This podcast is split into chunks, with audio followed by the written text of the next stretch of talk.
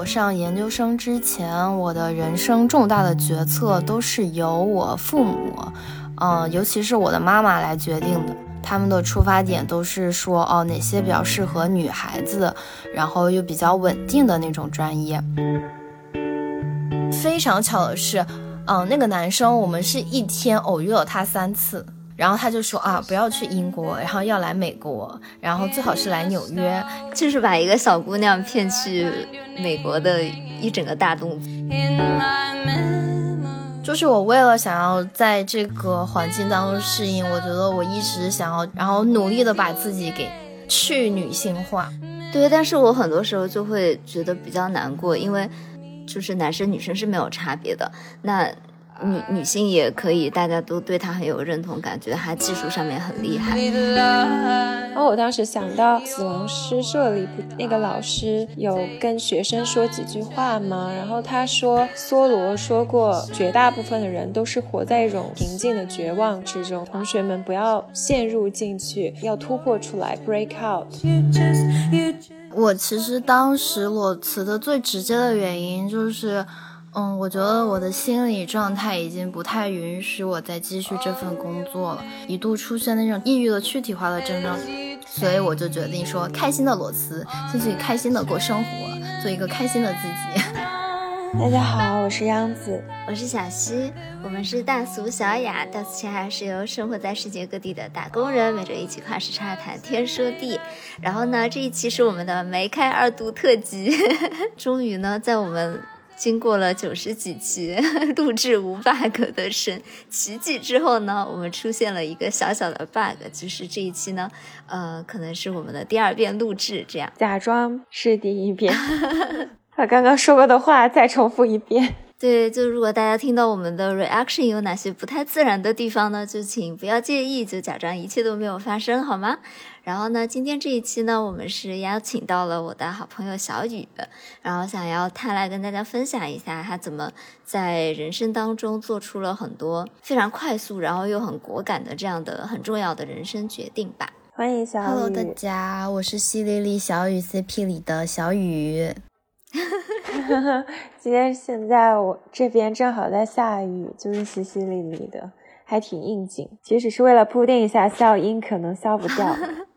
对，然后上海也刚好经过了一个台风天，天现在出了一点点太阳的感觉，还挺好的。那我们这一期呢，其实也是延续我们有一期请到了我的朋友 Alex 做的那个啊，没有理想的人不伤心系列。然后这一次呢，我们就想说，请一位女嘉宾，然后也来讨论一下她在面临人生重大抉择时候的一些思索。嗯，那我们还是先从我们最初认识的地方讲起啊，就是呃，我认识小雨的时候嘛，是我们在纽约，那个时候她在读研究生。我对小雨的第一印象啊，其实觉得她是一个超级可爱、温柔的甜妹。就这么说，希望我的朋友小雨不要生气。就那个时候，我是有一个印象，觉得她应该是一个学文科的女生，因为她就是整个人的气质嘛，就是很甜、很温婉的那种感觉啊，就跟她现在的有被我骗到 啊，对，就跟她现在的性格感觉还蛮不一样的。然后当时她大学。选专业嘛，我记得也是跟现在做的事情是一个完全不一样的专业。然后他那个时候的大学也是选了一个离家比较近的学校。其实，在我上研究生之前，我的人生重大的决策都是由我父母，嗯，尤其是我的妈妈来决定的。包括上什么学校啊，念什么专业，他们的出发点都是说，哦，哪些比较适合女孩子，然后又比较稳定的那种专业。我其实也试图反抗过，但是由于经济不独立的原因，全都被镇压了。对，但其实我那个时候看过，就后来我们俩熟了一点以后嘛，小雨给我看过一些他大学的时候拍的那种照片，就是像一个阿拉蕾，就一模一样，就 超级 可爱，戴圆圆眼镜那种，就超可爱，就跟现在就是完全不一样啊。但是其实我没有见过小雨嘛，然后我只之前录制那一期节目啊，包括这这一期大家一起录节目才有接触。在我一个比较偏外人的视角来看，我还是觉得小雨是个甜妹啊，就是那种很软妹子的感觉。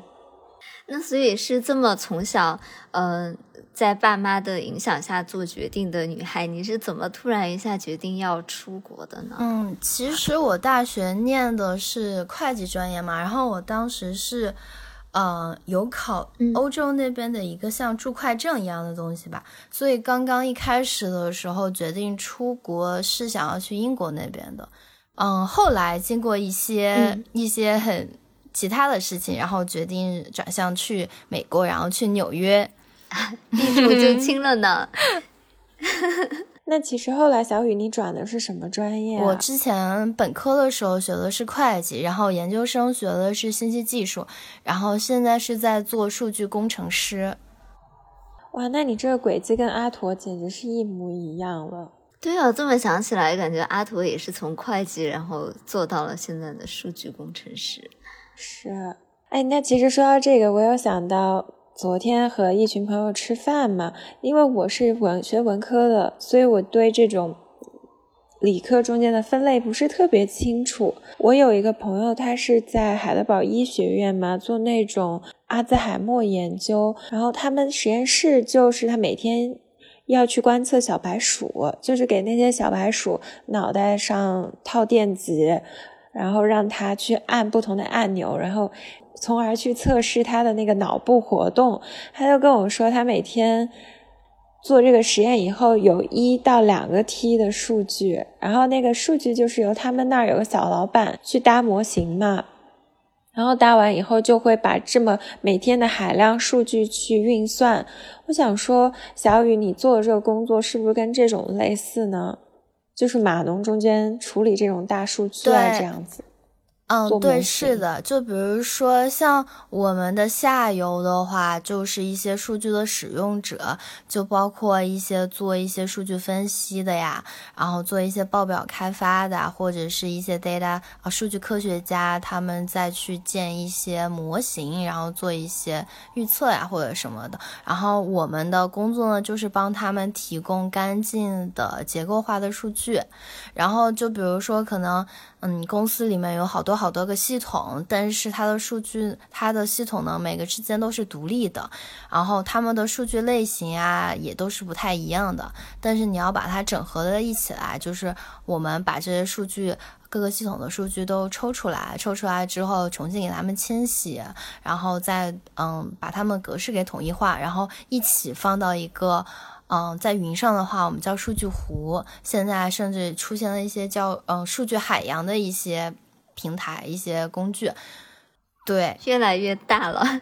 那我们稍微拉回来一点点哦，因为之前小雨说到，嗯，他本来是想要去英国读书的嘛，但是后来又为因为什么机缘巧合，就小雨跟我在纽约相遇了呢？一个有故事的女这个故事 听起来还是嗯。开端是一个很浪漫的故事啦，然后就是缘起于我忘了还是我大二还是大三的时候，我当时暑假的时候跟我的朋友一块儿去厦门旅行，然后在厦门旅行那个鼓浪屿上面呢，就偶遇了一个男生，那男生当时是在纽约念研究生，然后他的专业是 CS，然后非常巧的是，嗯，那个男生我们是一天偶遇了他三次。然后偶遇的地点，没开三度呢，确定不是有意的吗？不知道呢。我的意思是说，那个男生应该不是吧？因为我们偶遇的地点不是那种说大家都会去的人很多的地方。就包括我们第三次碰到的那个地方，是我们在找我们当时住的那个民宿的时候，路过一家还挺可爱的一个院子，就进去看了一下，然后在一个小房间里面碰到那个男生，他刚好坐在那里，这个有一点就是命运的相遇的感觉，就好像韩剧哦。对啊，然后我们对，所以我们当时都觉得还挺有缘的，然后就说哦，那接下来要不要一起玩这样子？然后我们中间就会聊很多，然后他就有问我们有没有什么出国留学的计划。然后当时我跟另外一个女生，我们俩都是在学那个 ACC，然后他就说啊，不要去英国，然后要来美国，然后最好是来纽约，给我们安利呃美国念研究生的好处，就是把一个小姑娘骗去。美国的哎一整个真的大动作。所以他为什么要一个人去旅行啊呢？，当时我觉得这还是当时在我看来有一点浪漫的一个故事，但是现在想想会有点，嗯，他当时是正值暑假，然后他回国玩，然后他来鼓浪屿呢，其实是因为他失恋了。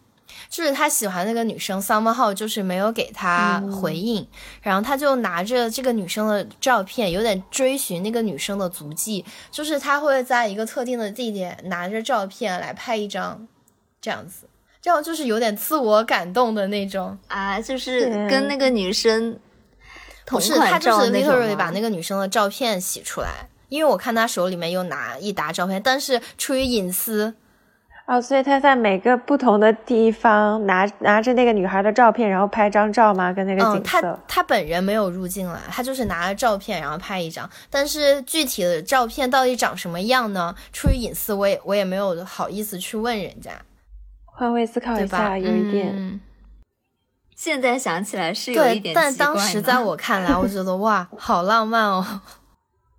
毕竟那个时候还是小朋友。完蛋，这不是一个关于人生决定的故事吗？为什么走向了恋爱脑的方向？哎，说到恋爱脑，小七我可不是，你给我作证。小溪一时语塞。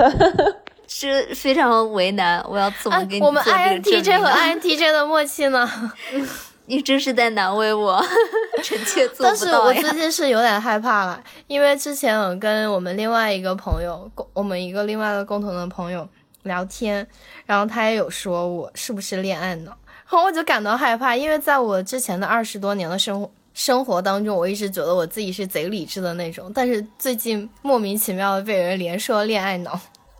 因为你这个故事听起来就是一个处事未深的小女生去了一趟旅行，梅开三度以后就 crush 了这个男生，决定为爱闯天涯去纽约的可是我当时没有 crush 他啊，我当时就觉得，OK，他给我了一些我不知道的一些信息，我就觉得，嗯，而且这段还挺神奇的，你不觉得？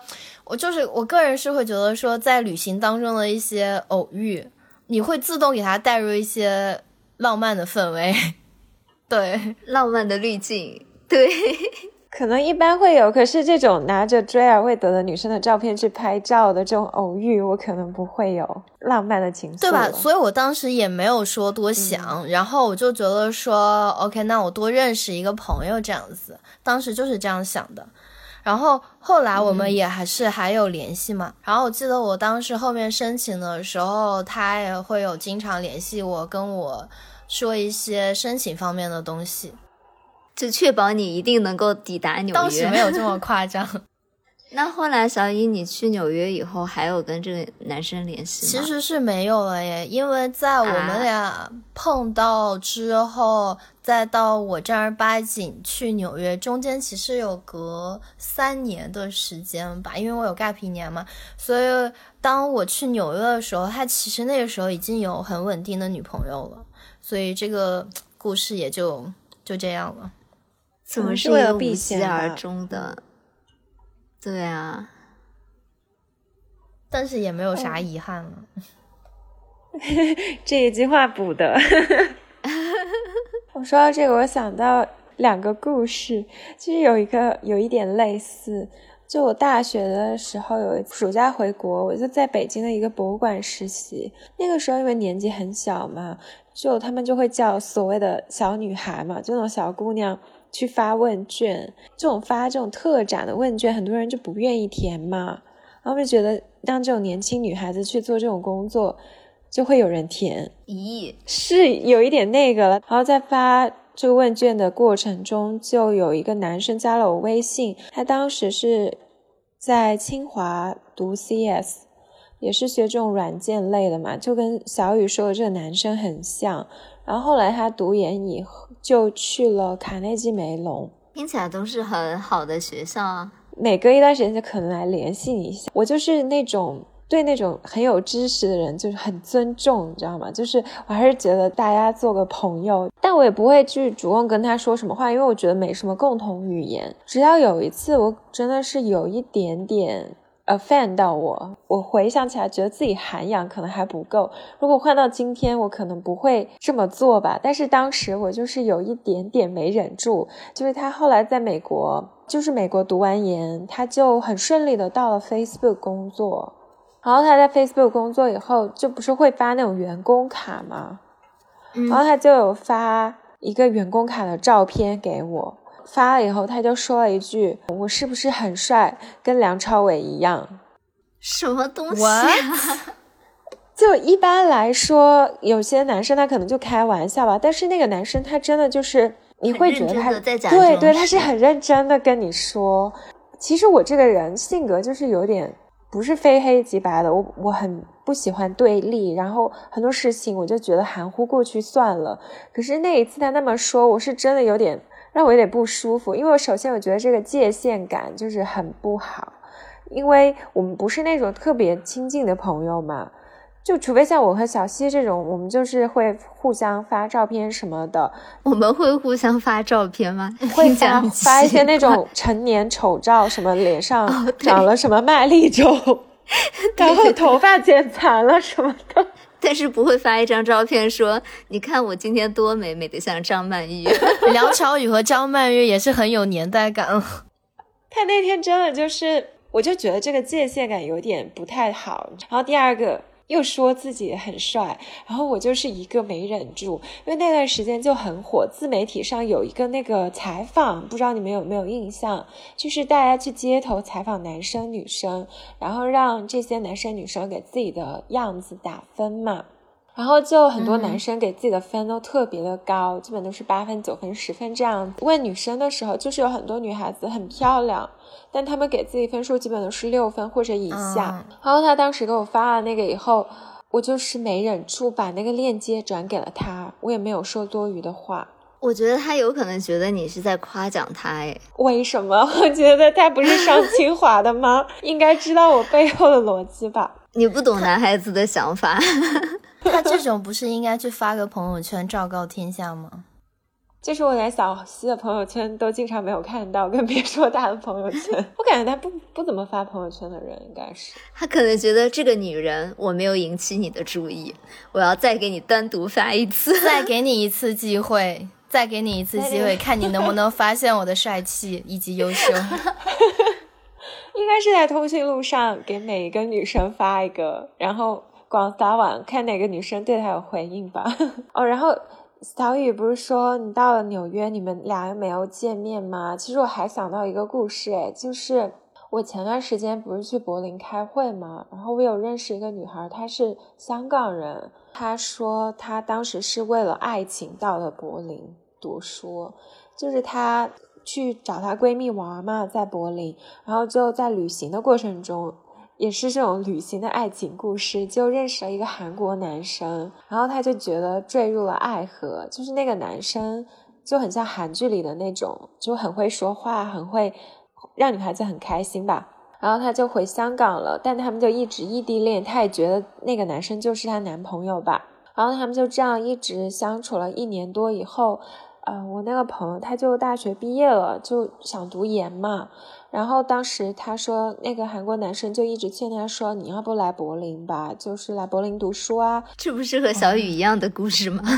这个走向就是嗯。然后他还说，因为柏林房子非常难找嘛，不是有一句谚语就是说柏林找工作容易找房难。然后那个男生就说：“要不你先来柏林，然后你就住我家，可以一起再去找房子，这样。”然后我那个朋友就真的很虎诶，他就什么都没有准备，也没有找房子，直接就到了柏林去找那个男生。你刚刚说那个女生觉得他是他们俩是男女朋友，他们是有 officially 就是那种，呃，做出一些承诺吗？还是？对啊，因为那个男生会说一些很腻歪的话吧，就说什么 you are wifey material 什么的。哎呀。那个女生，她就到了柏林以后，她就给那个男生发 WhatsApp。你知道 WhatsApp 就是如果拉黑或者从通讯簿里删掉一个人，就会头像消失嘛，很多时候。然后她发现那个男生的头像就突然就没了，是吗？WhatsApp 是如果你 deliver 已经传达了。会有两个勾嘛，然后他发现他给那个男生发的所有信息都只有一个勾，就是发送不了了。然后从此那个男生就人间蒸发了，他们就再也没有不是这很离联系过。谱啊！我有点不明白为什么要骗一个女生去找他，然后就是要见到面了，然后就人间蒸发，这这是什么心态啊？就我那个朋友，他当时分析，他说很可能就是那个男孩，他一直有一个一起住的女朋友之类的吧，然后可能就觉得远距离再和一个女生撩着也无所谓，反正没什么成本吧。然后等那个女生真的下定决心要来找自己，可能他就慌了。但他跟我说，他到目前也无法确认到底是怎样的情况，反正他就觉得没有遇到过这么离谱的事情，觉得自己很撞大运真的。很离谱。嗯不是，但是这不是一个个案，因为我也有一个朋友是这啊样真的吗？在美国吗？我有一个朋友，他不是中国人，然后是我在纽约的时候的朋友，然后他跟他的同一个 team 的男同事嘛，他们俩就是关系很好，因为一直很长时间都在做同一个项目，然后那个男生也知道，就是他们俩是不是普通的同事关系，就是会出去约会呀、然后反正每天就很 close 的聊天那种嘛。然后后来那个男生就是他要回上海来工作，然后我那个时候是不知道这些背景信息的，只是有一天我那个女生朋友她就很 random 的告诉我，她说嗯她想要来中国上班。我就想说你又不是中国人，然后你在纽约好好的工作不做，你为什么要来中国上班？然后她当时给我的理由是说啊，因为在国他们做比较多中国的项目嘛，他说啊，在国外一直看不到任何实际的项目，她想要就是回中国来感受一下，就一个实际的项目是怎么样的。这不是小西吗？不是我的故事，不是我好歹是个中国人，也会讲中文吧？就我回我的国家不是很正常的事情吗？但是一句中文也不会讲，哎、但他这个理由编得很好啊，因为你当时回来很大的理由也是这个嘛，就可以做一些实际的项目嘛，很容易让人觉得他真的是因为这个理由了。对，好像觉得他事业心很强的样子嗯，子。对，没想到是个恋爱脑是吗？对，然后我们俩就一起差不多同时间回国了。后来嘛，我我反正也是就是通过别的一些途径啦，碰到了这个男生，我就觉得，哎，这个男生怎么好像特别熟悉的感觉？我一定是在哪里听说过他。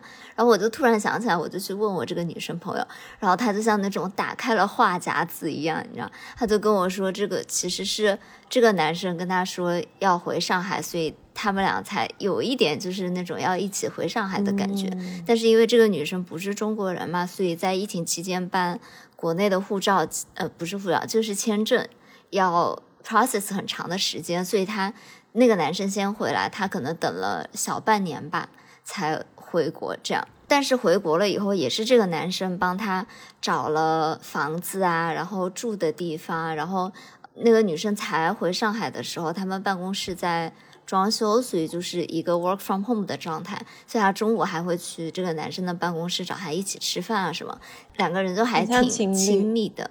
对，嗯然后上海不是有一个三个月时间的 lockdown 嘛？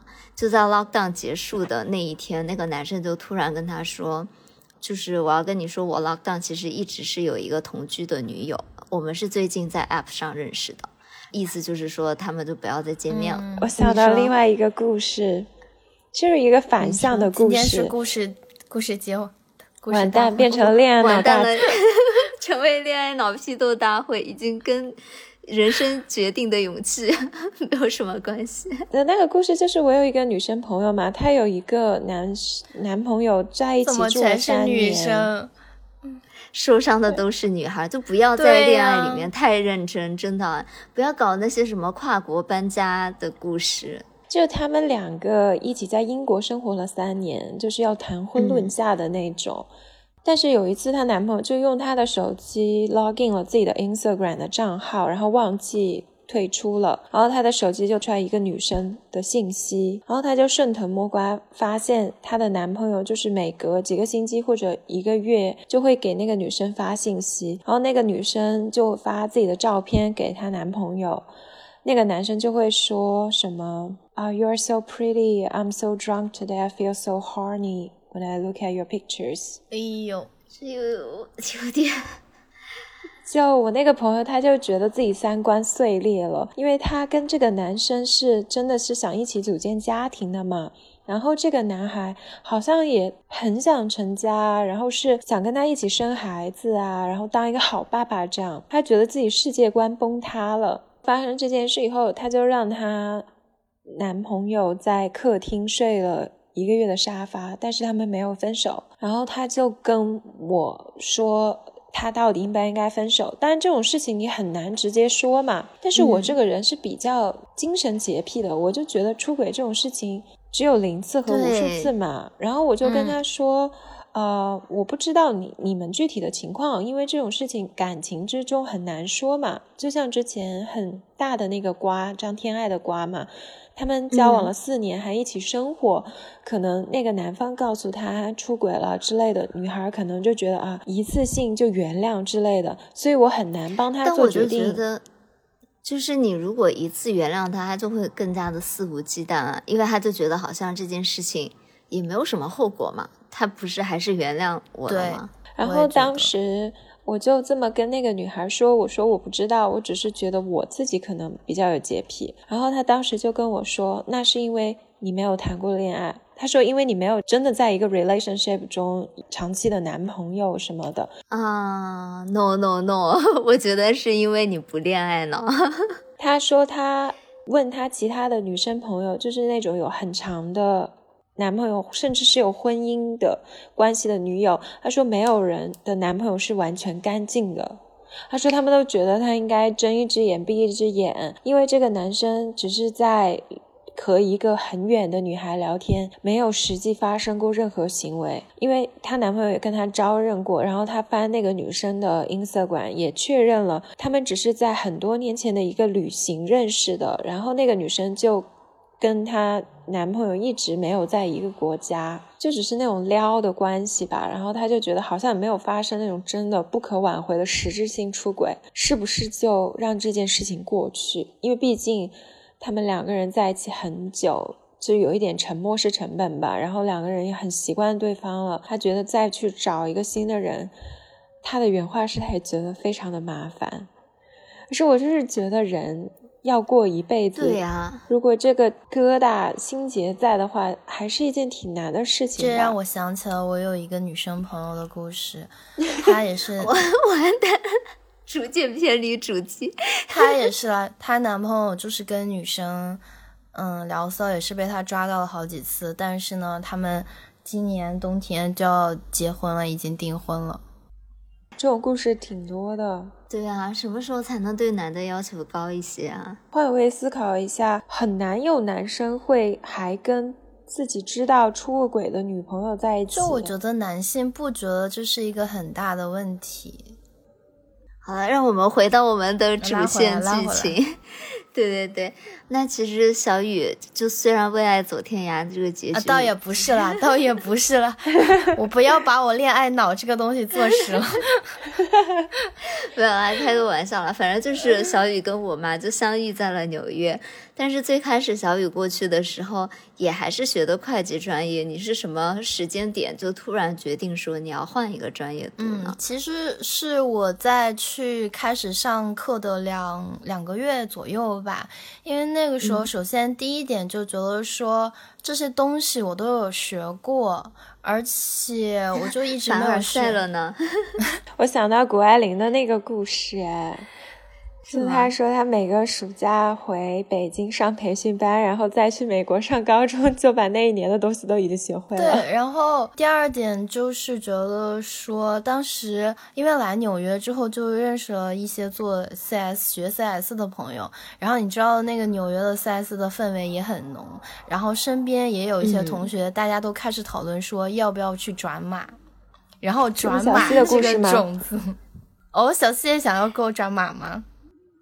所以我觉得你很厉害啊，因为我一直都在想说，哎，我是不是应该换一个更自由一点的行业？但是我就是迟迟没有能做出这个决定啊。然后随着你这个沉没成本越来越高，然后你好像就越来越难下定这个决心。你既然说到沉没成本，我的第三点就是说，因为转码这件事情无非就是两个结果，在我看来，一是你转成功了，那当然很好。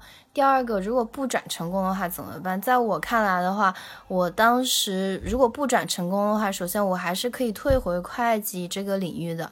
第二个的话，就是说，嗯，我哪怕没有完完全全的转成功，那我至少也学到了很多。嗯，CS 这方面的一些呃知识，然后在会计呢，它它有一个稍微小众一点的领域，也是把会计跟 IT 结合起来的。那我觉得说这方面的复合型人也挺少的。那我到时候这条路我也是可以走的。所以当我考虑了这个结果之后呢，我觉得我都可以接受的，也也没有什么损失。然后我就跟我爸妈商量了之后，我就果断的转码了。那你这转码是有遇到什么很实际的困难吗？因为我之前也是在海德堡认识一个学医的朋友，他之前在海德堡反正成绩就是很好嘛，这边医学院也很难，但他后来去 Harvard 做那个 rotation 轮转的时候，就医院的那种培训机制吧。他就有辅修一个 coding 的课，那种编码的课，他说非常难，他觉得学医只要背就好了。当然只是他说的，我自己没学过，不要打我医学生朋友们。他 但是他说编码就是要用很多数学的东西啊，就很难。然后他就觉得还是做码农比做医生难，不是我说的哦，求生欲很强。入门的时候确实会有一点难，特别是当你没有任何基础和背景的时候。嗯，但但是我觉得啊，数学好不是做码农的第一标准，我觉得可能更重要的是逻辑。然后，因为写代码是需要你有一个非常清楚的一个逻辑，每种情况下该怎么办，然后你对那个业务的需求。嗯，也要把这个逻辑捋得非常顺，然后可能对数学的要求，你比如说，你可能一些数据科学家那些是需要更强一点的数学和嗯统计的背景的，包括你可能做一些算法开发什么的，这种可能会嗯强一些。但是在这个数学的基础上，我觉得还是对逻辑的要求更强一点。然后，如果说到我自己转专业转码遇到的困难的话，我觉得哇，我当时真的是就是有点太年轻了，搞不清楚状况。我上来就选到了一个最难的，我觉得最难的那个 C 加加的课程，然后就开始了我接下来痛苦的一年。其实我每次听，就小西他不是从大一下学期就开始说他要转码吗？你不要在这里鞭尸好吗？不是，我现在是要表扬你，请注有这个先抑后扬的修辞手法。他就是那种所有的软件嘛，那种技术性的事情他都能很快的解决，然后技术上的问题他就马上去自己查 tutorial 那种教程，就能很快的把它全部搞定嘛。听小雨说话也是，就那种很软妹，但是讲话很有条理、很有逻辑的，一二三四点那种树状图一样的。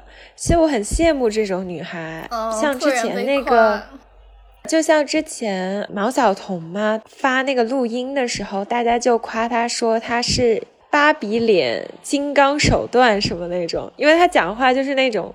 很清晰的，我就觉得确实像你们这种学理科的女孩子，可能专业也会对一个人的性格产生很大的影响嘛，因为你们都是 T 嘛。啊，这句话说的有一点我是直的。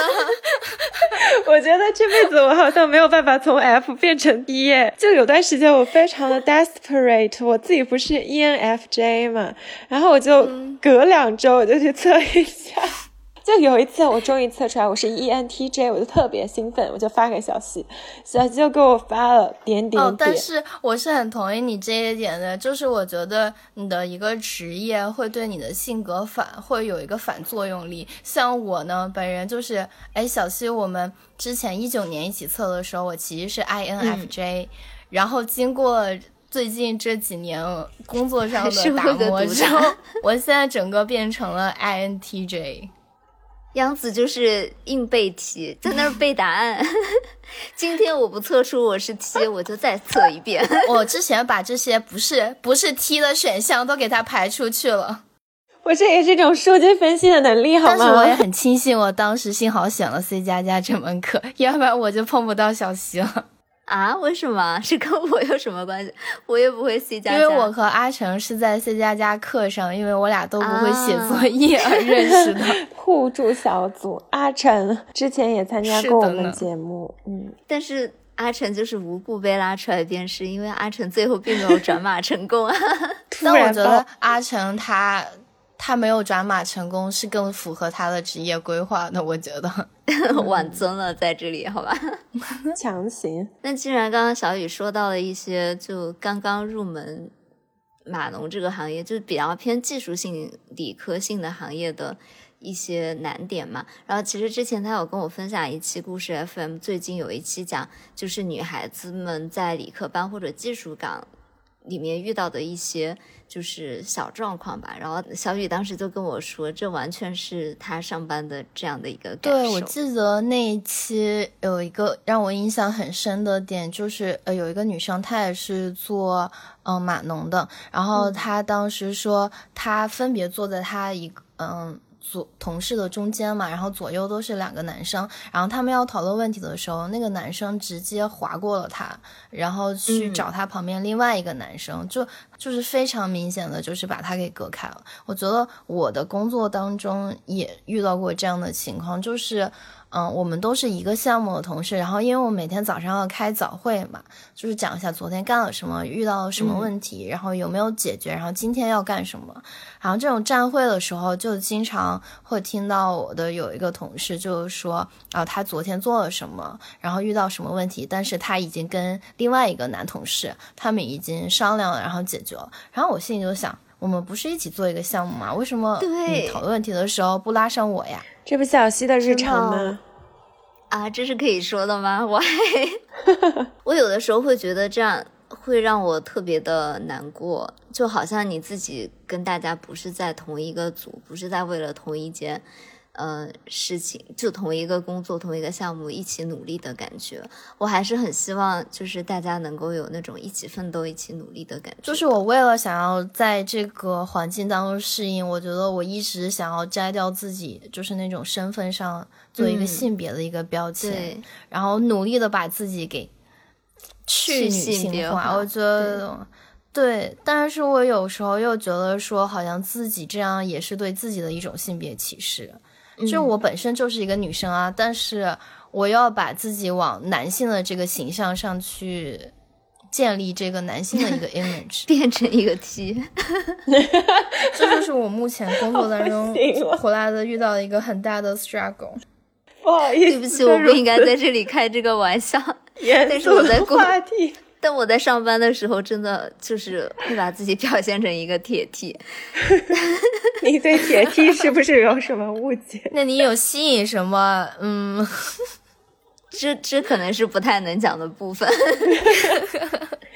我觉得女性的这种困局是全世界不同阶层的都会有啊，你就看。世界的那个政坛做到顶尖的女性，默克尔啊、撒切尔夫人都是那种比较硬核型的嘛，就是要去女性化，减少女性特质，权威感才容易树立。对，但是我很多时候就会觉得比较难过，因为一个正确的导向应该是，就是男生女生是没有差别的。那。女女性也可以，大家都对她很有认同感，觉得她技术上面很厉害。但是现在我们好像为了显示自己技术很厉害，要自把自己变得很男性化的这种感觉，就好像就会让我觉得有点纠结了。嗯，像我们行业就很不一样。我有时候选这个专业。确实是女性占绝对主体嘛？我觉得很多事情确实是存在即合理。当然，很多时候我们应该要反抗这种固有的社会结构了。但是它确实是另一方面，也代表为什么这个行业女生多，它也真的是合适。比如说像艺术史这个行业，呃，是绝对不用要求你去性别化的，你可以非常的女性化。嗯，我导师有一句名言嘛，If you wanna be art historian, you should look like art historian at first。就你首先看起来要看起来像个女孩吗？这样也挺政治不正确的吧？就是要打扮的得体啊，嗯、比较讲究啊吧。就比如说穿高跟鞋啊，或者是这其实很多女性可能也不太认同，但是我个人来说，呃，我不抗拒这件事情，就是要我 dress up 之类的，我不觉得很累。然后另一方面就是我想到一个故事，我有一个朋友嘛，她是我学姐这样子，她就回国开会嘛。开会的时候，那个会的主题就叫做嗯现实主义和理想主义。然后她坐她对面的全部一排都是海外的教授，就都是女生。然后坐她另外一边呢，就都是国内的大教授，全是男性。然后他说：“哇，这可真应了这个会的主题呀、这个行业确实是，呃，你在国内嘛，其实学生来说很多是女孩子，可是你真的要嗯做到一个在行业有话语权的人，基本还是男性。但在国外就不一样了，从我大学到硕士导师到现在两位博士导师都是女性，啊，就你们是很有话语权的。然后我们整个 institute 啊，包括我在工作的一个研究机构，老板也是女生。嗯可是即便是这样来说，很多女性要承担的社会责任之类的，你还是难以去规避它带给你的压力。比如说我的一些导师或者前辈吧，他们很多是一辈子没有结婚的，周末之类的也可以看到办公室灯亮着，或者呢是有伴侣但是没有孩子。只有一个我认识的德国教授，他是在四十五岁的时候，真的是高龄产妇，生了第一个小孩，他生了两个孩子，一共，他就是拿到了终身教职以后，对，怎么到四十五岁还有这个精精力神儿？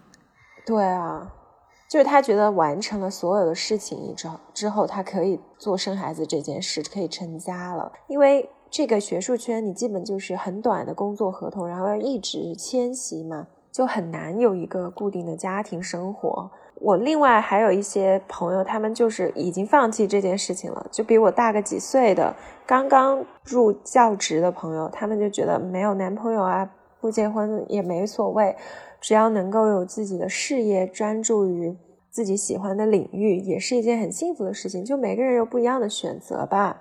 嗯，其实真的人的精力是很有限的，对，你要想把所有事情都兼顾得非常好，做到面面俱到，其实是很难的事情。也不要给自己这么大的压力和苛责嘛，一辈子做好一件事情就已经很开心了。哦，我觉得你的教授很 inspire 我的是，其实对女性最最大的限制其实是生育年纪嘛。那我嗯觉得现在其实越来越多的女性在三十五岁以后可以成功健康的，就是依然拥有孩子，我觉得其实也是对我们另外一种鼓励。是，科技在进步嘛，以后会更加容易的。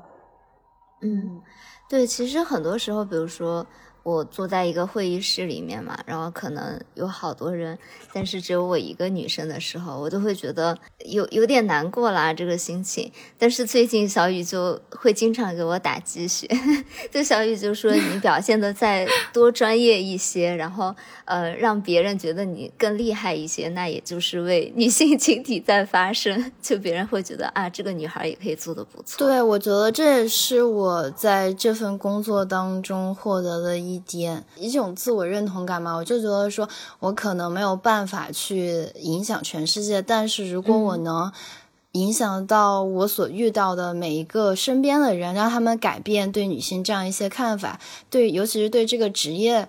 这个职业内的女性的一些看法的话，我就觉得已经很开心了。就是，嗯嗯，突然鸡汤。讲回到下小雨的下一个决定啊，然后也是一个让我觉得非常突然的决定，因为呃我在纽约就基本上关系最好的三个朋友嘛，他们都是小雨的室友，他们就住在一起，然后突然就在很短的时间内吧，他们三个都下定决心说啊我们要回国了，就给我整个人生带来重创。那就是也很好奇，你是怎么突然就下定这个决心，说在纽约有一份很惬意的工作，然后还要突然就是回国回到上海？就是这个决定了，直接 trigger 的话，其实是因为我们家的房子要到期了。但是这个之前 之前的准备工作、思考过程还是挺漫长的，因为就是我感觉可能每一个留学生吧，都会纠结说是继续留在国外，还是说要回国发展。然后包括一些嗯家里面的因素，对父母其实也很想让我们回国。嗯，我当时决定回国也是因为说我当时的生活状态和心理状态，包括我的工作状态，其实是在一个平台期停了蛮久了，我就还挺想追求一些改变的。然后包括当时又疫情嘛，然后其实当时在纽约，我们出门的时候还是要蛮警惕的。对，但是看看国内哇，大家已经生活非常正常了，然后我已经很想回去体验一下这种正常的生活。还有就是我当时的老板还挺好的，因为我没有直接辞职嘛，我就问了老板说，我可不可以 work from China？因为我很久没有见到我的家人了。然后我的老板非常好，他就说 OK，你当然可。可以，然后包括当时有一些嗯工作签证的问题嘛，因为我 H 签出去了之后就是要重新签，但当时因为美国的一些 travel ban 的一些要求吧，可能嗯办 H 签的话还需要一些更多的一些手续吧。然后我老板这些都说没有关系，到时候你跟我们说你需要什么，然后我就果断的买了一个月之后的机票回国了。嗯，我觉得你这个还挺聪明的，就是没有把自己的路完全堵死。这也是我觉得小雨挺厉害的一个地方，就是他可以很快的下定决心去做这些决定，但是他也不是完全就是毫无顾忌，不给自己留退路，就是他会有一些给自己多一些尝试和缓冲的机会嘛。包括我知道你在上海开始第一份工作的时候，其实是同时干了两份工，持续了一段时间。好厉害！就你那个时候。对呀，是什么感受？哎，Coco 也做过这种事哎，真的，就感觉大家都是好理性的女孩哦，就我一个人 依然裸辞，就是生不如死，就是就是那种呃，我我感觉我当时给自己的一个设定就是说，来体验一把九九六的生活。你这个实在是有点烦了，两份工才能体验九九六。对，然后我就当时我也想的嘛，那如果我第一份工作有，其实我有很多担忧啊，回国的工作能不能适应？我就想，那如果不能适应，我就再退回去，所以给自己留了一个月的缓冲期。嗯，对，就真的还是挺聪明的，有一种进可攻退可守的感觉。嗯，对我是那种，我为什么能快速做决定？因为首先。哎呦，我感觉老子在教人做人，咋办呀？我真的好奇怪呀！说我们女孩子的自省能力怎么这么强呢？真的。然后我是觉得，嗯，做决定你是。就是在想的时候，肯定是不如你去做做出一些事情的时候，这个体验来的更深嘛。所以，与其天天抠破脑袋想，我觉得不如去实践一下。第二个，我是觉得说，你实践之前，你就想清楚会有哪些结果，然后呃，这个结果你能不能承受？那如果出现了一些其他结果，你要准备好 Plan B。然后万事俱备之后，就想好这些东西了之后，我就觉得其实就可以去行动了。嗯，其实刚刚小雨说嘛，我说到他换专业，就是觉得有一个保底，因为大不了如果转不成就回到做会计嘛。我其实有一个类似的心理，因为小谢也知道我大学其实是学传播传媒的嘛。嗯，然后后来我就觉得读博的时候，我还是想读个博，就是用专注几年做自己真的。内心很有热情的事情，然后我就学了艺术史，但我当时就知道学这个专业就会很难找工作嘛。然后最近其实我也有很多的焦虑吧，因为我论文快到收尾阶段了，我有时候就心情，我替你快哭了，就是压力很大。就小溪你肯定懂的，就是。你现在是非常 occupy 的状态，人很怕没事做嘛。当然我知道我还是会有很多事做，可是论文是一个大头嘛。当你结束这个阶段，然后要开始找工作的时候，就很怕一脚踏空，就是那种感觉嘛。开已经开始在焦虑了。你这焦虑的实在是太早了。啊，我有时候就是写到。中午我就会去老城散个步，因为海德堡蛮小的嘛。就有一次我散步的时候，突然路遇了黑格尔的故居，然后我后来才发现，原来黑格尔在海德堡教过两年的书。就我当时一下就是有一种很神奇的感觉，就觉得海德堡这个地方真的是山清水秀、人杰地灵。就我人生中能有几年的时间在这里专注的做一件事情，是我自己喜欢的，我觉得是很美好的一种体验，我也不后悔。无论未来我还能不能够在这个行业继续做下去吧。然后我当时想到，就是死亡诗社里那个老师有跟学生说几句话吗？然后他说，梭罗说过，绝大部分的人都是活在一种平静的绝望之中，就是 quiet desperation。所以他说，同学们不要。